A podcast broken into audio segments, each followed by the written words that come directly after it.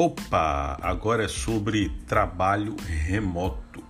Quatro dicas para a gente manter a produtividade no home office, tá? E já direto assim, a primeira coisa é criar processos na cabeça, né?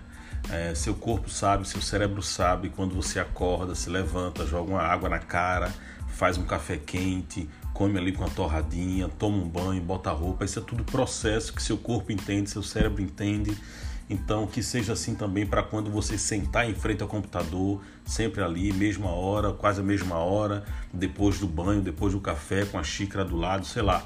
Mas cria um processo, cria uma rotina para que seu cérebro e seu corpo entendam, tá certo? E eles vão com você ali para começar a trabalhar. A segunda coisa é se manter motivado com a, com a, com a lista de tarefa. É, a gente aí, todo mundo conhece a lista de to-do, né? Coisas que você tem para fazer.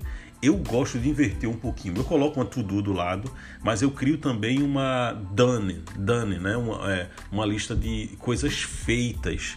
Motiva mais para mim ver a quantidade de coisas que eu já fiz do que as, a quantidade de coisas que eu tenho para fazer.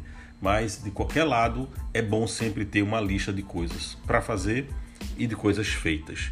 Outra coisa é prazo. Vou começar de 9, meio-dia eu vou parar, de 9 às 11 vou tratar desses clientes, de 11 a meio-dia vou fazer aquilo, vou almoçar, uma hora eu volto, depois vou botar um café aqui, 3 da tarde, vou dar uma paradinha. Então, prazos, horários, é, pode ajudar muito no processo desse de trabalhar em casa, né? E por fim, colaboração, não é porque você está sozinho em casa que você não vai pedir feedback, que você não vai fazer videoconferência, que você não vai entrar em contato com pessoas, que você não vai ligar o seu WhatsApp. Eu mesmo aqui na minha agência peço lá para Eduardo mandar as coisas, fazer as artes. No fim de cada período desse, eu vou dando feedback, feedback para ele, vai falando de lá para cá.